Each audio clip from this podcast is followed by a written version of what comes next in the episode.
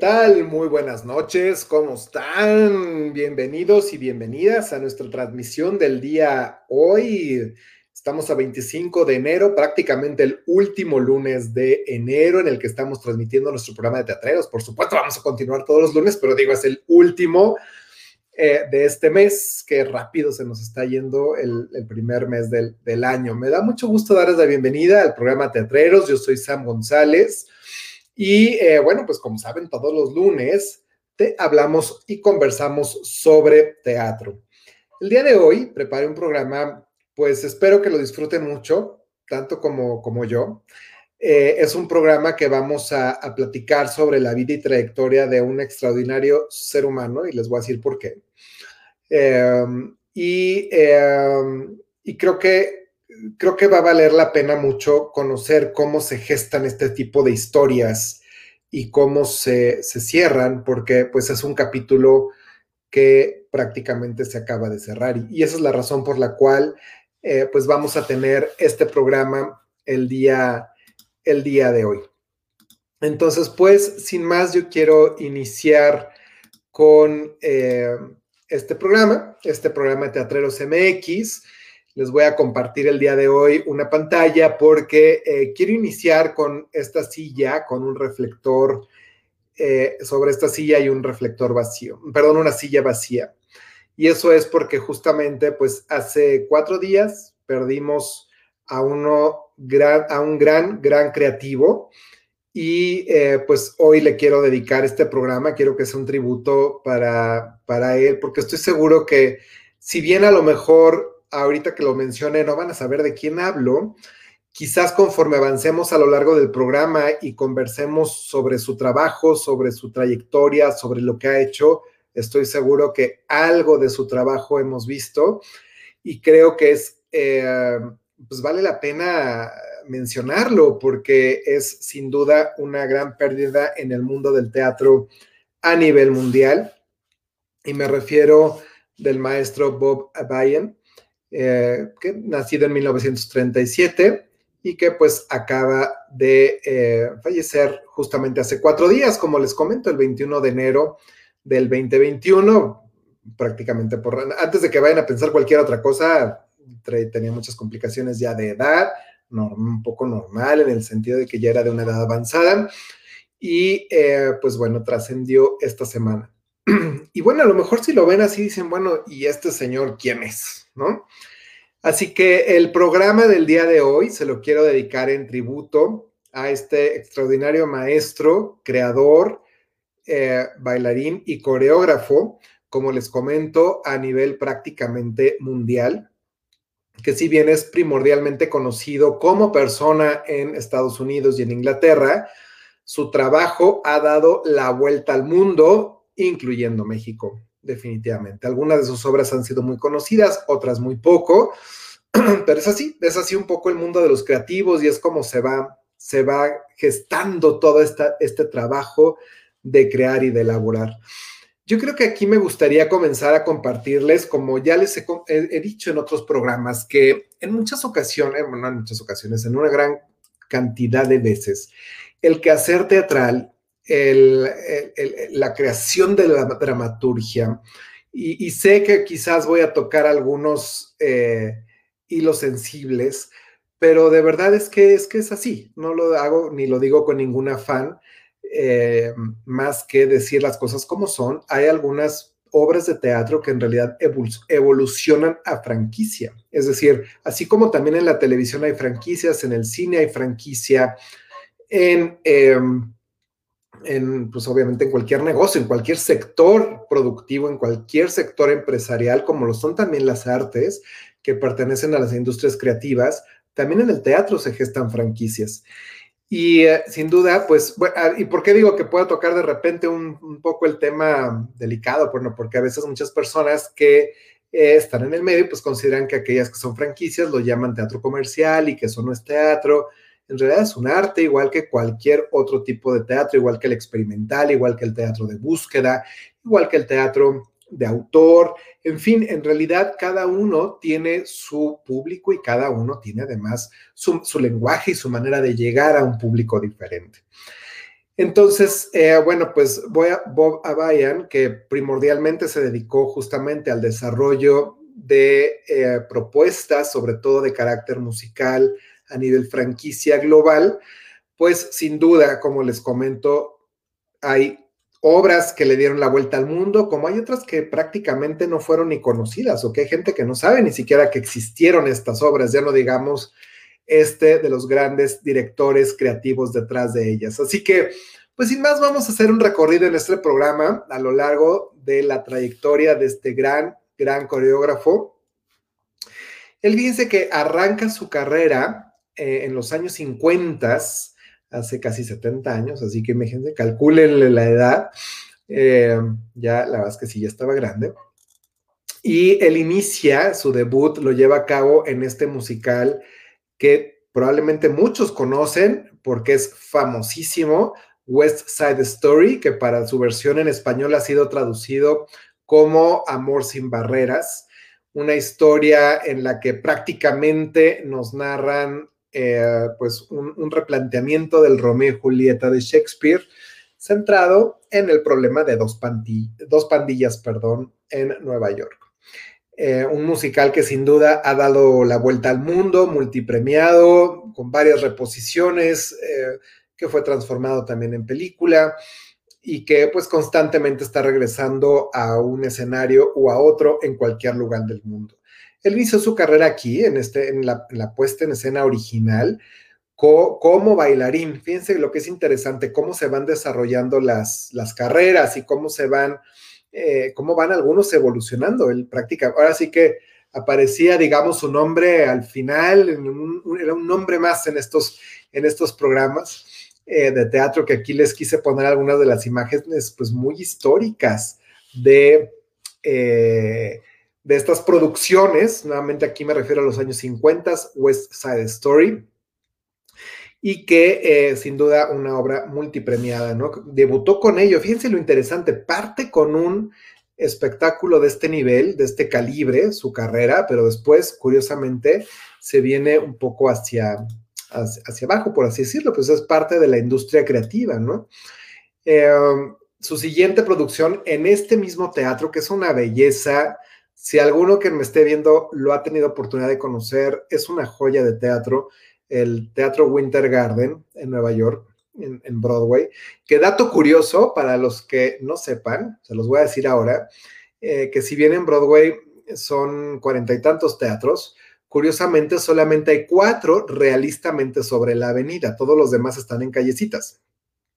El Winter Garden es uno de estos cuatro teatros que realmente eh, tienen su entrada principal en la avenida Broadway.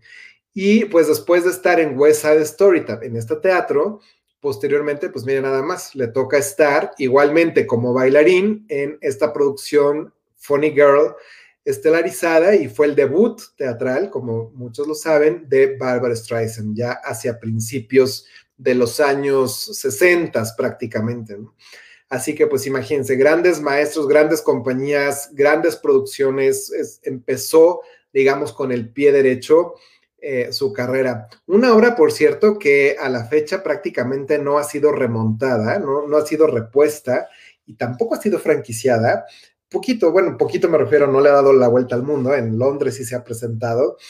eh, porque muchos productores dicen no hay alguien que pueda llegar al calibre de lo que fue Barbara Streisand en su debut escénico. Entonces, eh, pero mucho se ha rumoreado últimamente que si se, si se tiene por ahí en el tintero una eh, reposición de, esta, de este musical Funny Girl con Lady Gaga. Así que creo que va a ser bastante interesante ver esto. Si es que ocurre, probablemente en el 2022 o 2023, no lo sabemos, ¿no? Pero se, se, rumora, así que son apenas rumores. Pero bueno, regresando a la trayectoria de Boba Bayan, como se la estaba compartiendo, después de West Side Story, se nos va a Funny Girl, igualmente como bailarín y posteriormente comienza ya a tener un rol un poco más protagónico a nivel de eh, dirección, ya empezar a crear coreografías, así como eh, ser director y capitán de danza de estas producciones que ven aquí. Obras que quizás no son muy famosas, como les comento, que no salieron incluso de, eh, de sus temporadas originales, aunque I Do, I Do sí se volvió a, montar hace como 20 años, me parece, 25. Pero bueno, pues estuvo en estos montajes que se llama Henry Sweet Henry, que su traducción sería como Enrique Dulce Enrique, o Acepto, Acepto, que es un poco una comedia de, sobre un matrimonio, de recién, una historia de unos recién casados, pero mira nada más, o sea, le toca compartir esta cartelera con el mismísimo Robert Preston y Mary Martin, nuevamente estamos hablando de la década de los 60 y con Sada Thompson en Twix, en esta otra, otro musical, que además creo que en este, en este programa del día de hoy, que vamos a hacer una, una trayectoria nuevamente a lo que es la carrera de este gran maestro, eh, pues es interesante también, cuando estuve documentando un poco la, la historia para el programa, observar incluso el diseño gráfico, el arte que se utilizaba para los montajes en la época de los 50, en la época de los 60. Y bueno, en el caso, me llamó mucho la atención el caso de eh, este montaje que se llama I Do, I Do o Acepto, Acepto, porque es incluso la portada de la revista Live,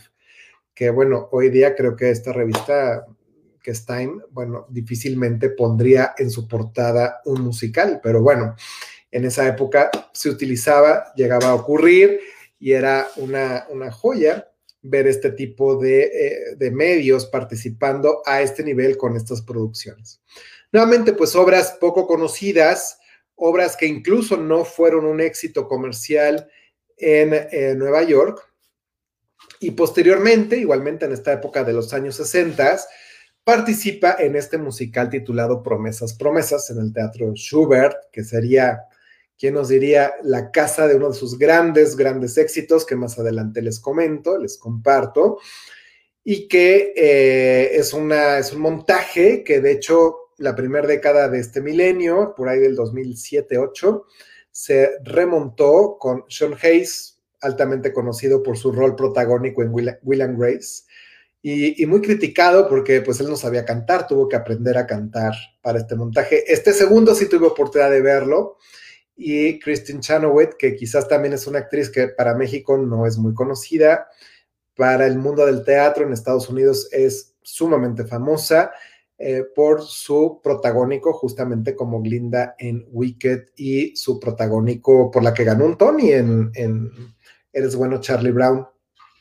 Así que, eh, pues, esta, esa producción sí tuve la fortuna de verla.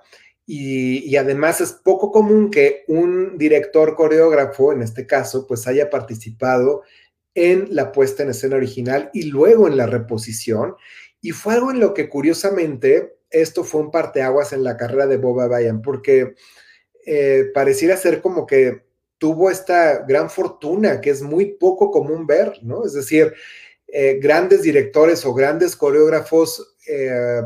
generan una obra, la, dirigen, la montan, eh, tendrán su temporada, dura cierta periodicidad, a veces meses, a veces años, pero difícilmente pues se vuelve a remontar esa obra cuando los eh, creativos originales están en vida. Y esto curiosamente fue algo que sí le pasó a, a Boba Bayan, porque esta fue la primera de muchos casos que él tuvo oportunidad de dirigir eh, desde el punto de vista coreográfico en eh, su versión original, en el primer montaje del proceso creativo y posteriormente en obras, en esa misma obra, pero que años, décadas más tarde se vuelve a montar y él mismo vuelve a formar parte del equipo creativo. Y este es el caso de Promesas, Promesas. También no es una obra muy conocida que digamos, pero tiene una canción bastante conocida que casi estoy seguro la van a conocer porque es el, incluso el tema de la película esta de la boda de mi mejor amigo, cuando están cantando todos, probablemente se acuerden cuando están cantando todos en el restaurante, esta de The Moment I Wake Up. Entonces, eh, es, el tema principal de, de, esta obra, obviamente muy en los tintes de los años 60. Posteriormente, ya integrado nuevamente como coreógrafo, viene esta, esta otra obra que ojalá, la verdad, esta ojalá algún día se remontara. Esta fue un gran fracaso comercial. Em, Coco, estelarizada por Catherine Hepburn, eh, y que habla justamente toda la vida de Coco Chanel, de quién fue Coco Chanel en su eh, vida como mujer, como empresaria, cómo revolucionó la industria de la moda, que pues muchos seguramente la conocen o no han visto la película, que la película está basada también en su vida, pero no está basada en esta obra de teatro, eh, que es también pues de los años 60, ya hacia finales de los años 60, pues al, al maestro Bayan le tocó justamente llevar a cabo la coreografía de este montaje, que por cierto, me di a la tarea de investigar y si a alguien le interesa ir conociendo, por ejemplo, Promesas, Promesas o Coco incluso, el soundtrack lo pueden descargar fácilmente de iTunes y ahí está prácticamente disponible para los que somos coleccionistas de algunos soundtracks de estas piezas que pues son bastante únicas. Bien, posteriormente a eso y adentrándonos a la década de los 70, comienza su colaboración con eh, Stephen Sondheim, que pues definitivamente es uno de los grandes compositores contemporáneos eh, que si bien él inició también con West Side Story, fue la primera obra en la que participó, no es autor en su totalidad, simplemente escribió unas partes de los diálogos, una parte de las letras, en fin, pero ya empezaba a, eh, componer, que es una, después eso yo creo que por supuesto le vamos a tener que dedicar un programa o dos o tres, no lo sé, al maestro Sondheim, que está en vida todavía. Eh, definitivamente un, genio de las composiciones, una dramaturgia de las más elaboradas que se han encontrado y que se han desarrollado particularmente para musicales, porque pues sí, ciertamente se acostumbra mucho que el musical es muy ligero o es eh, pues de comedia, que es de risa, que es de, humor, pero eh, pues Sondheim se ha metido unos temas... Eh, escabrosos, me atrevería a decir, desde, imagínense como A Little Night Music, que si no la han visto se los recomiendo, porque, y estamos hablando nuevamente de la época de los 70, es la hora del poliamor, que es un día que incluso al día de hoy todavía es un tema muy tabú, obviamente.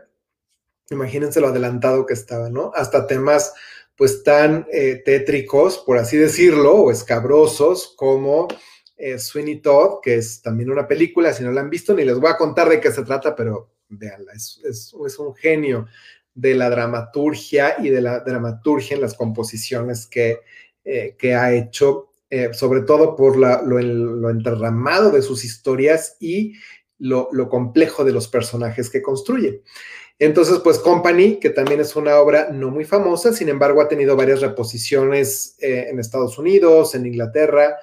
y en, eh, me parece que en Japón, en Alemania, mm, eh, ya empezaba a gestarse, digamos, en la carrera del maestro Abayan el, el, entendimiento del qué y el cómo se crean justamente las franquicias de carácter global. Fíjense cómo va entretejiendo su carrera, cosa que debo decirlo, a mí me encantaría, porque hemos tenido aquí en el programa ya dramaturgos, a mí me encantaría que en México algún día llegásemos a eso, ¿no? Y estoy seguro que algún día vamos a llegar, así como hemos sido capaces de crear eh, historias para la televisión que le han dado la vuelta al mundo. Estoy seguro que un día de estos, el, menos, el día menos esperado, vamos a tener una, dos, tres o muchísimas piezas de teatro que también desde México le van a dar la vuelta al mundo. Pero bueno, pues Company igualmente es una producción em, en la cual el maestro Bayan eh, lo, eh, lo llevó a cabo en su coreografía. Su siguiente colaboración, igualmente en los años 70, con el mismo compositor, regresa al Teatro Winter Garden, como les comento, eh, con esta mega producción llamada Follies, y que tuvo su primera reposición profesional por el Centro Kennedy para la Cultura y las Artes en el año 2011 y que le dio la vuelta pues prácticamente a, Estados Unidos en gira, lo cual hizo que la retomaran en Londres. En Londres ya se había presentado. Es una obra también sumamente compleja en todos sentidos de, entender, de interpretar, de ejecutar, de producir, costosísima. Eh, en fin, eh, igualmente yo afortunadamente tuve esta gran fortuna de ver la producción del, del 2011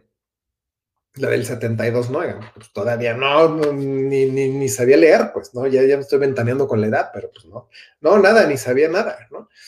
Este, ni no sabía, escasamente creo que sabía llorar. Y, em,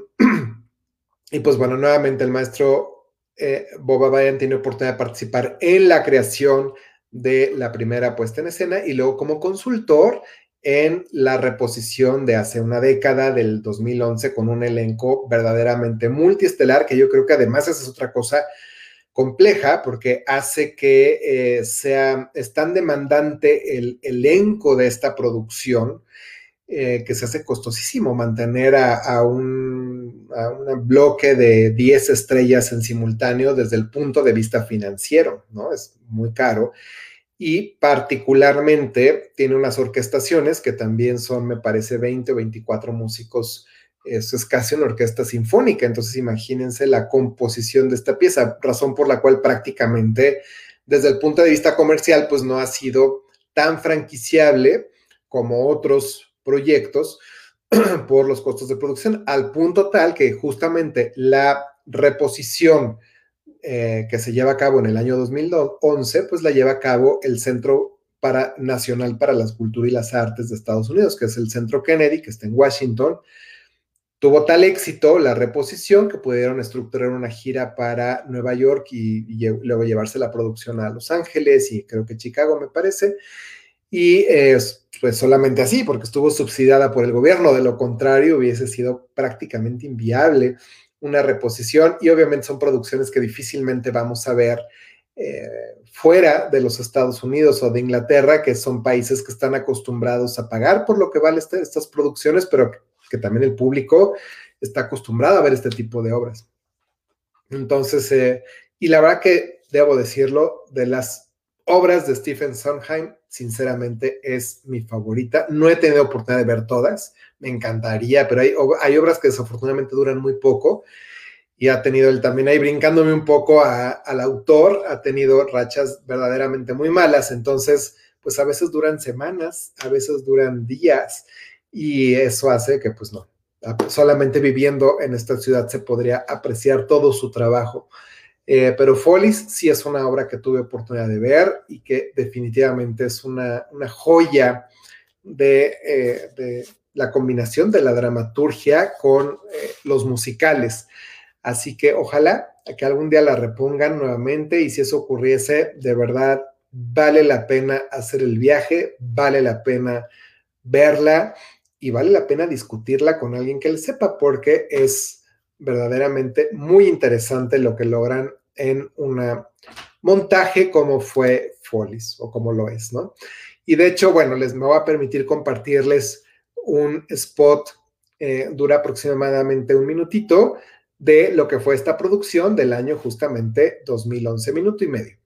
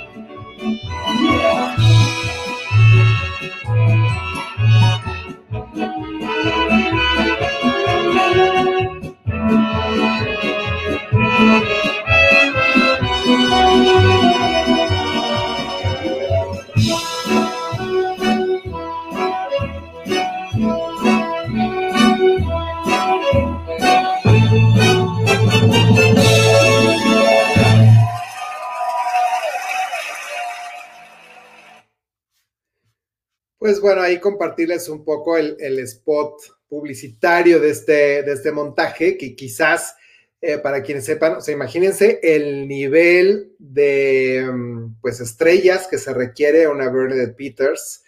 eh, encabezando el elenco, eh, famosa por, ¿qué les digo? Hello Dolly creo que fue lo último que hizo, pero para ella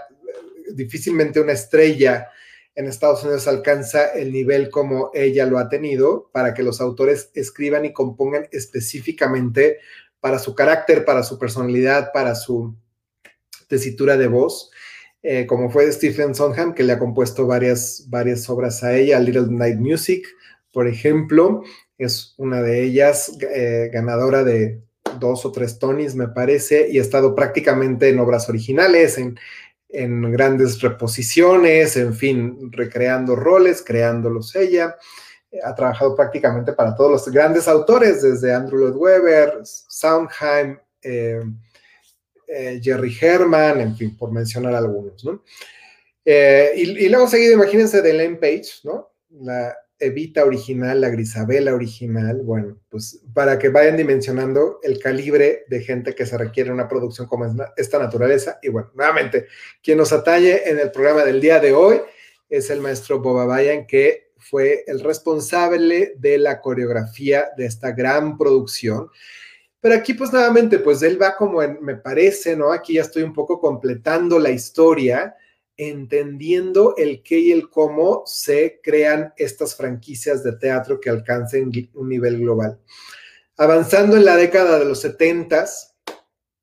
pues vienen estos dos montajes prácticamente eh, con un fracaso comercial absoluto, Siso y God's Favorite o El Hijo Favorito de Dios.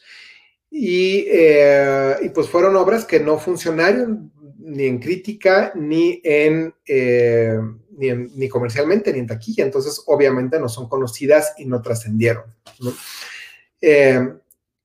y posteriormente a ello, pues miren, después de prácticamente 20 años de carrera, pues nada más y nada menos nos regala a Chorus Line, de la mano de Michael Bennett, quien es el creador y el director, la icónica coreografía de A Chorus Line en el Teatro Schubert, eh, pues estrenada por allá del 75, en el 75 justamente, que le ha dado, pues sabemos todos, ¿no? Todos y todas sabemos esta obra que le ha dado la vuelta al mundo por completo, ha sido traducida a cualquier cantidad de idiomas, en cualquier cantidad de, ciudades, países, y que además, pues prácticamente en la década de los 70 revoluciona los escenarios en Nueva York al ser la primera em, obra en romper, eh, pues, digamos, la barrera del tiempo con respecto a lo que se estimaba que una obra duraba en cartelera. Prácticamente duró eh, casi 16 años, si la memoria no me falla, en su primera eh, puesta en escena, en el mismo teatro además. Entonces, sí es interesante. Aquí les puse algunos programas de cuando celebraban 5.000 representaciones, 6.000 representaciones, el 31 de diciembre del 89. Y pues la coreografía tan famosa, eh, sobre todo la que cierra justamente esta pieza con los trajes dorados eh, de este grupo de bailarines que están audicionando, que de esto trata la, la, obra. Existe la película, por si alguien no la conoce, pueden ver la película, inspirada también en la misma coreografía del maestro Boba Bayan. Y, eh, y que después, bueno, pues de 15, 16 años en cartelera, cierra y prácticamente una, dos décadas después, 2006, eh, vuelve a reponerse y él nuevamente tiene la oportunidad de volverla a coreografiar,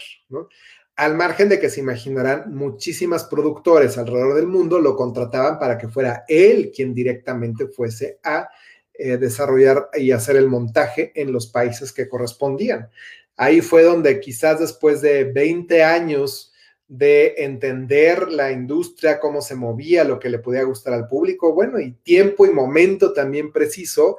nos da esta extraordinaria puesta en escena, que es a Chorus Line y que yo creo que pues cualquier teatrero sabe y conoce la historia, pero también pues la icónica coreografía eh, que tiene este, este musical y en general todo el, todo el montaje realizado que en el año 76 le ganaron el premio Tony, que eh, igualmente para los Estados Unidos es la máxima presea en el mundo del teatro, equivale como a un Oscar o como a un Grammy, y eh, lo otorga la Academia, la, Academia de Dramaturgia de Críticos de Estados Unidos, y un Drama Desk, que se lo entregan específicamente el Círculo de Periodistas. Entonces, dos, dos premios eh, de la crítica especializada y evidentemente un éxito taquillero y una franquicia mundial después pues de prácticamente 20 años de experiencia y que claramente del año 76 a la fecha siempre hay algún país, alguna ciudad, algún lugar, alguna compañía profesional, algún amateur, algún colegio que está presentando esta obra. Ese ha sido el, el impacto de este primer gran montaje que prácticamente, como les comento, pues le da la vuelta al mundo y sigue siendo tan vigente como lo fue desde el momento de su creación en el año de 1976. Y bueno, aquí también les quiero compartir el spot publicitario para que vean cómo eran los comerciales al finales de los años 70, adentrándonos a los 80 y cómo publicitaban y cómo se vendían los boletos de este montaje. The reason for the life outside the theater, the life inside the theater. There's Cassie. And Richie. Give me the ball, give me the ball, give me the ball, yeah. And Val. Orchestra and balcony. What they want is what you see. That I can do. They're all part of a chorus line. The best thing that ever happened to Broadway. Buy tickets now at Seats Outlets or call 881-1977. Y bueno, imagínense qué divertido el asunto de comprar boletos todavía vía telefónica. Y saben, les quiero compartir un dato curioso que ocurrió con este montaje, particularmente cuyo director, eh, que si bien fue Michael Bennett, eh, que él ya eh, hace muchos años que falleció, prácticamente casi después, en los años 80. Eh, Boba Bayan después, en su montaje del 2006, retoma obviamente la dirección original y retoma la coreografía original, que no siempre ocurre eso cuando se lleva a cabo un remontaje, a veces transforman las obras porque las actualizan. No es lo mismo el lenguaje de los años 70 a el lenguaje de la primera década del año 2000 y hubo todo un debate eh, creativo y con los productores al respecto, porque cuando la obra se estrena en el año 76, para quienes la hayan visto y observen este detalle, él, eh, toda la compañía está audicionando para una obra en los años 70. Entonces utilizan ropa de baile de la época, por lo tanto los pantalones están medio acampanados, el, corte, digamos, de, la, de, las bailarinas tiene, es, muy notorio el estilo de los años 70. Y cuando se viene esta reposición del año 2006, tenían mucho la duda los productores, junto incluso con el mismo director, con el mismo Boba Bayan, si la Ahora, esta audición debía ocurrir en la época, por lo tanto, el vestuario se tenía que actualizar a la época. Entonces, em, y él peleó mucho porque se mantuviera la esencia de, no, la, la, obra se hizo sí en ese año, pero debe mantener ese año. Y al día de hoy hay, bueno, tiene un sinfín de detalles, pero hay dos detalles muy interesantes que mantienen de la época. Uno es el vestuario, es decir, siempre va a aludir al año de su estreno. Y dos, la manera en que se microfonea el escenario. Probablemente nosotros sabemos que al día de hoy, muchos musicales, todos mejor dicho, pues usan los micrófonos lavalier, de estos que se colocan aquí eh, arriba, se esconden a un costado por el vestuario, pero en esa época no existían estos micrófonos, se microfoneaba desde el proscenio y todo alrededor del escenario. Entonces, el estilo de microfonear la compañía al día de hoy es parte de la franquicia y es parte de, del qué y el cómo se debe mantener los sonidos de la época en la cual fue creado este montaje. Y bueno, pues es parte justamente de lo que el maestro Bob Abayan diseñó y además mantuvo y que seguramente es parte de su legado de vida, donde pues cada vez que se monte esta obra va a respetar todo, toda su dirección, todo el vestuario, todo el diseño de audio, porque pues justamente es, así como ocurre una franquicia que no siempre para muchas obras, como les comenté al inicio del programa, ocurre, muchas las actualizan, las cambian, eh, quitan números, les agregan otros, escenas, en fin, porque es parte de la actualización con respecto a los públicos de la época en la cual se va a presentar. Y otro dato curioso, en el año en el que se estrena A Chorus Line, también fue el estreno de Chicago. Y fue tal el éxito de A Chorus Line que Chicago prácticamente fue un fracaso desde todos los puntos de vista. Es decir, si bien no fue, digamos, una crítica mal hecha, pero no recibió los elogios que recibió A Chorus Line, recibió los premios, no recibió la taquilla, y fue una obra que ni siquiera duró el año en cartelera. Hasta, estamos hablando del 76, 20 años más tarde, hasta el 97, que eh, Anne Rankin, que también acaba de fallecer en diciembre del mes del año pasado, la retoma, la rescata, rehace la coreografía, la actualiza justamente inspirada en la dirección original de Bob Fosse y evidentemente la transforma también en esta franquicia global que es prácticamente Chicago, ¿no? Pero bueno, eso nuevamente ahí me estoy saliendo un poco, pero es, es, interesante ver cómo se van dando ciertas situaciones eh, históricas y, cómo a veces una obra no es su momento. Así que por eso les digo, quién sabe si Coco, por decir algo, y no Coco, la película de Disney, Coco Chanel, el musical hecho por Boba Bayan, a lo mejor en 5, 10, 15 años lo remontan y en una de esas se vuelve en un éxito mundial. Nunca se sabe. Bien, eh, prosiguiendo nuevamente con la carrera, entramos hacia finales de los 70, principios de los años 80. Eh, se lleva a cabo la coreografía de este musical titulado Ballroom o Sala de Baile, sería quizás la traducción, no sé cómo sería la traducción, no sé cómo funcionaría en español, salón de baile, ¿no? Por la cual también le dan el Tony y el, drama los premios Tony y Drama de Escaguar por mejor coreografía en el año 79, ya prácticamente con una carrera sumamente consolidada. Eh, y bueno, en el Majestic, que también para los que sepan y los que no se los cuento, pues es el teatro que ha albergado al fantasma de la ópera prácticamente los últimos 35, 37 años. Así que casi estuvo este musical de Ballroom y cerró y no sé qué otra cosa estuvo, creo que este, no, el 70 les iba a decir que Macan Neville, no me acuerdo cuál otra estuvo, pero dos o tres más, entró el fantasma de la ópera y jamás han cambiado de producción, y eh, en el año 82 lleva a cabo la coreografía de Dreamgirls, esta obra que prácticamente nos narra la historia de Donna Summer, Donna, no, Donna Summer no, estoy confundido, ahorita me acuerdo de quién, pero eh, de esta cantante de color muy, muy famosa justamente de los años 70, de la época disco, de la era disco,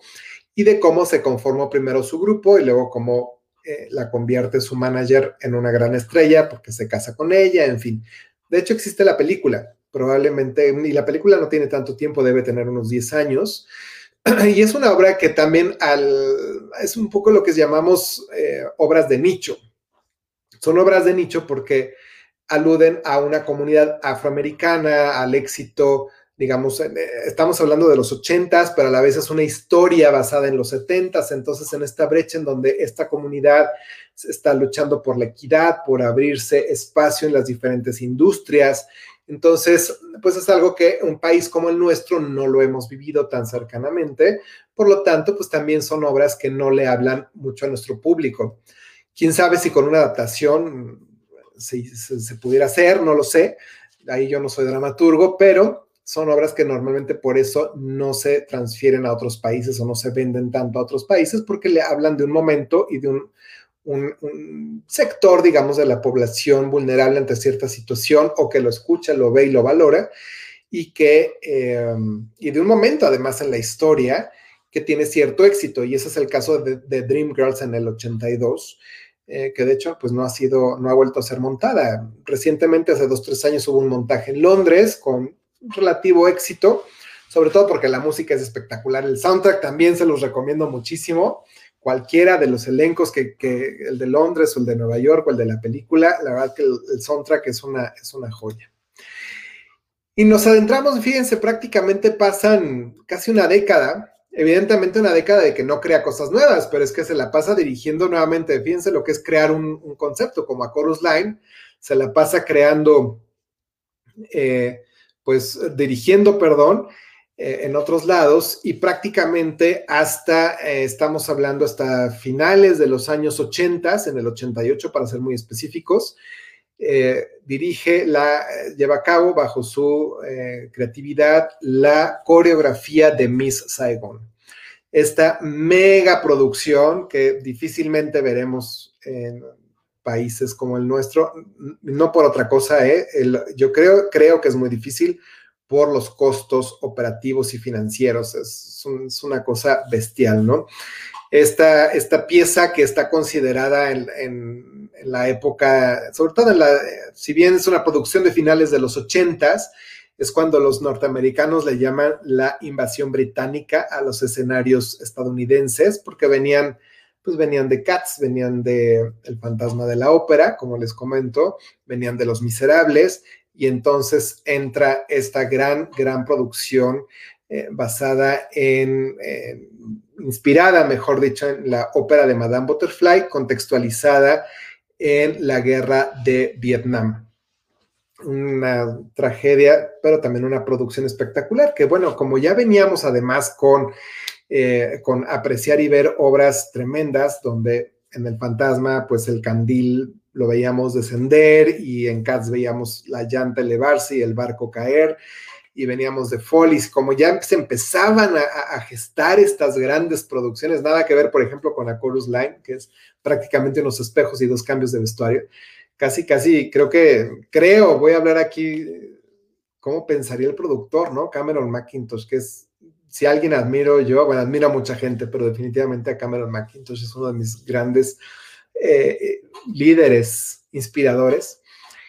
Eh, pues ver aterrizar un helicóptero en escena, sinceramente, es imponente y es impresionante la manera en la cual está recreada esta, esta escena, que es en el momento en que cae Saigon y que tienen que hacer la migración de todos los soldados y de las, la, cerrar las, la embajada de Estados Unidos en Vietnam. Entonces es una escena brutalmente emotiva, eh, en fin, habría que verla, la tendría que ver. Tuve la suerte, la verdad, de ver la producción británica en el 92 y luego la pude volver a ver en Nueva York en el 93 y la repusieron hace siete años, eh, entonces también la pude volver a ver tanto en Londres como en Nueva York en la versión eh, de reposición eh, del 2014 y la del 2016, que curiosamente, fíjense, hablando de lo que implica mantener la esencia del artista,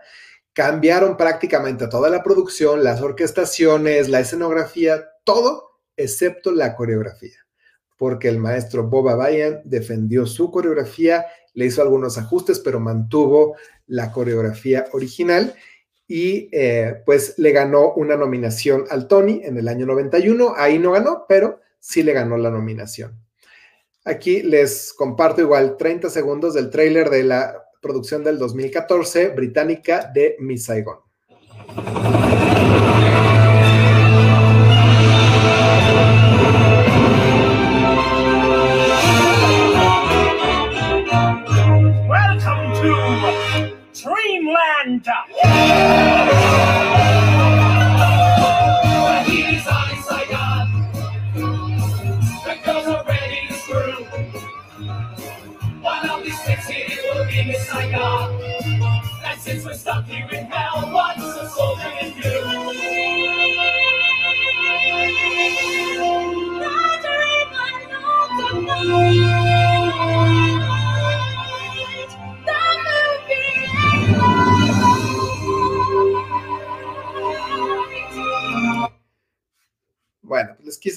aquí un pedacito. Este es el tráiler oficial que está en la, página de YouTube oficial de Mi Saigon. Ahí lo pueden buscar.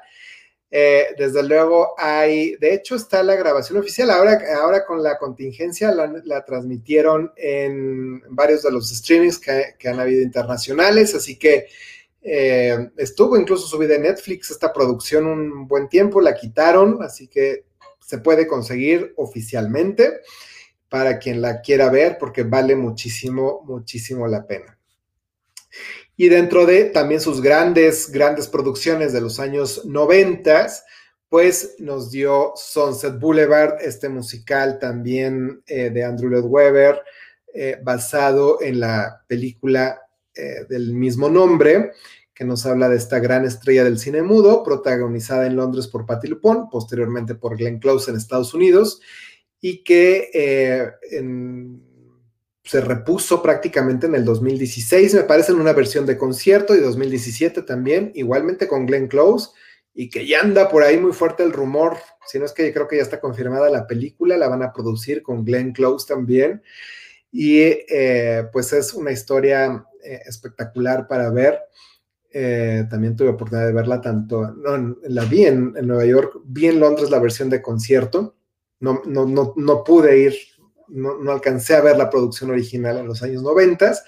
pero sí la, de, sí la de Nueva York, la original del 94, y luego las de concierto, que son, de verdad es una joya. Estoy seguro que la, la película lo será. Y esta producción para Boba Bayan le ganó una nominación a los premios Tony en el año de 1995. Eh, posteriormente a esto, ah, bueno, les quiero compartir aquí el spot publicitario de eh, Sunset Boulevard para que lo vean, este que fue la, la producción del 2017, la versión de concierto.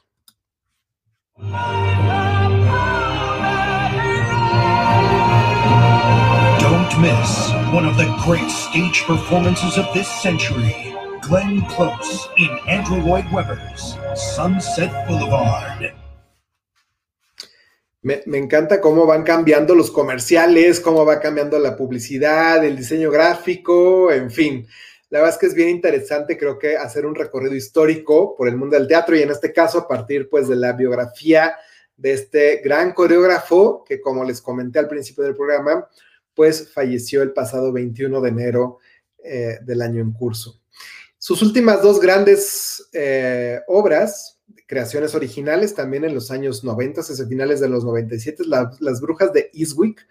una obra basada también en la película, que quizás la hayan, la hayan visto, eh, muy simpática, muy divertida, una comedia muy chistosa, eh, que no tuvo prácticamente trascendencia ni comercial ni de crítica, fue de hecho un fracaso, mismo caso que Martin Guerre, una, una obra escrita por los autores de Los Miserables y de Miss Saigon, por lo tanto, es el mismo equipo vuelve a contratar a Boba Bayan para que haga la coreografía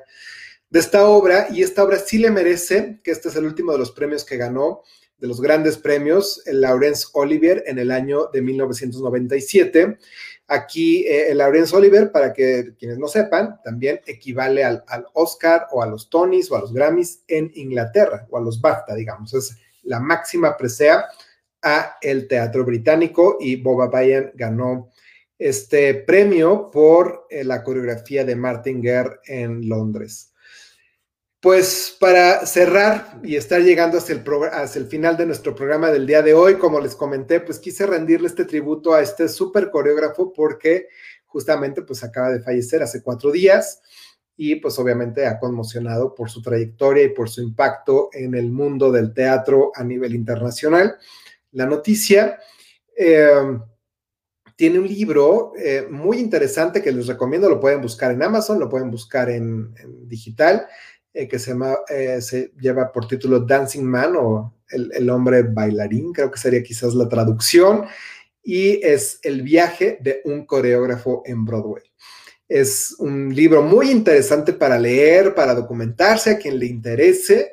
creo que puede ser siempre interesante ver cómo se gestan estas grandes obras, pero también estos grandes fracasos, porque el mundo de la creatividad en gran medida, pues así va ocurriendo, así es como, eh, pues pasa, hay, así como hay grandes éxitos, puede ser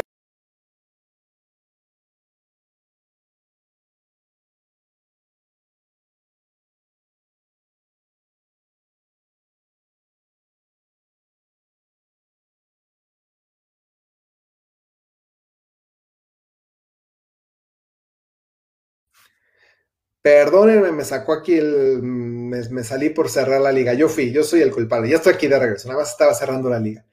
Y eh, pues les decía simplemente que así como hay grandes éxitos, pues hay grandes fracasos y también de eso creo que se aprende.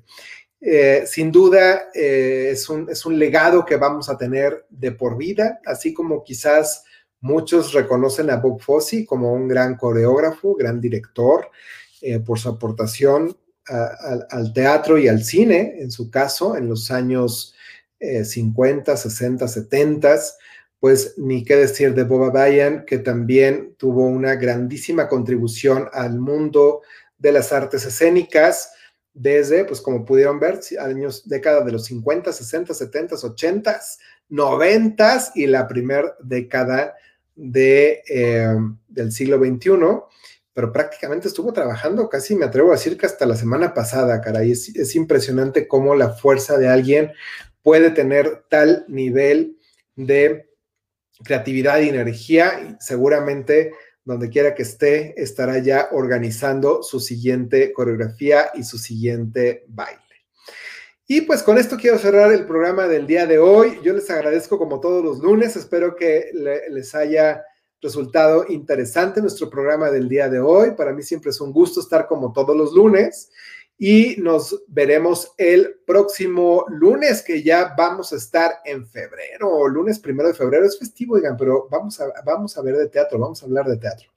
Nos vemos el próximo lunes en punto de las 7 de la noche aquí por Mood TV. Muchísimas gracias, muy buenas noches, nos vemos el próximo lunes. Yo soy Sam González, buenas noches.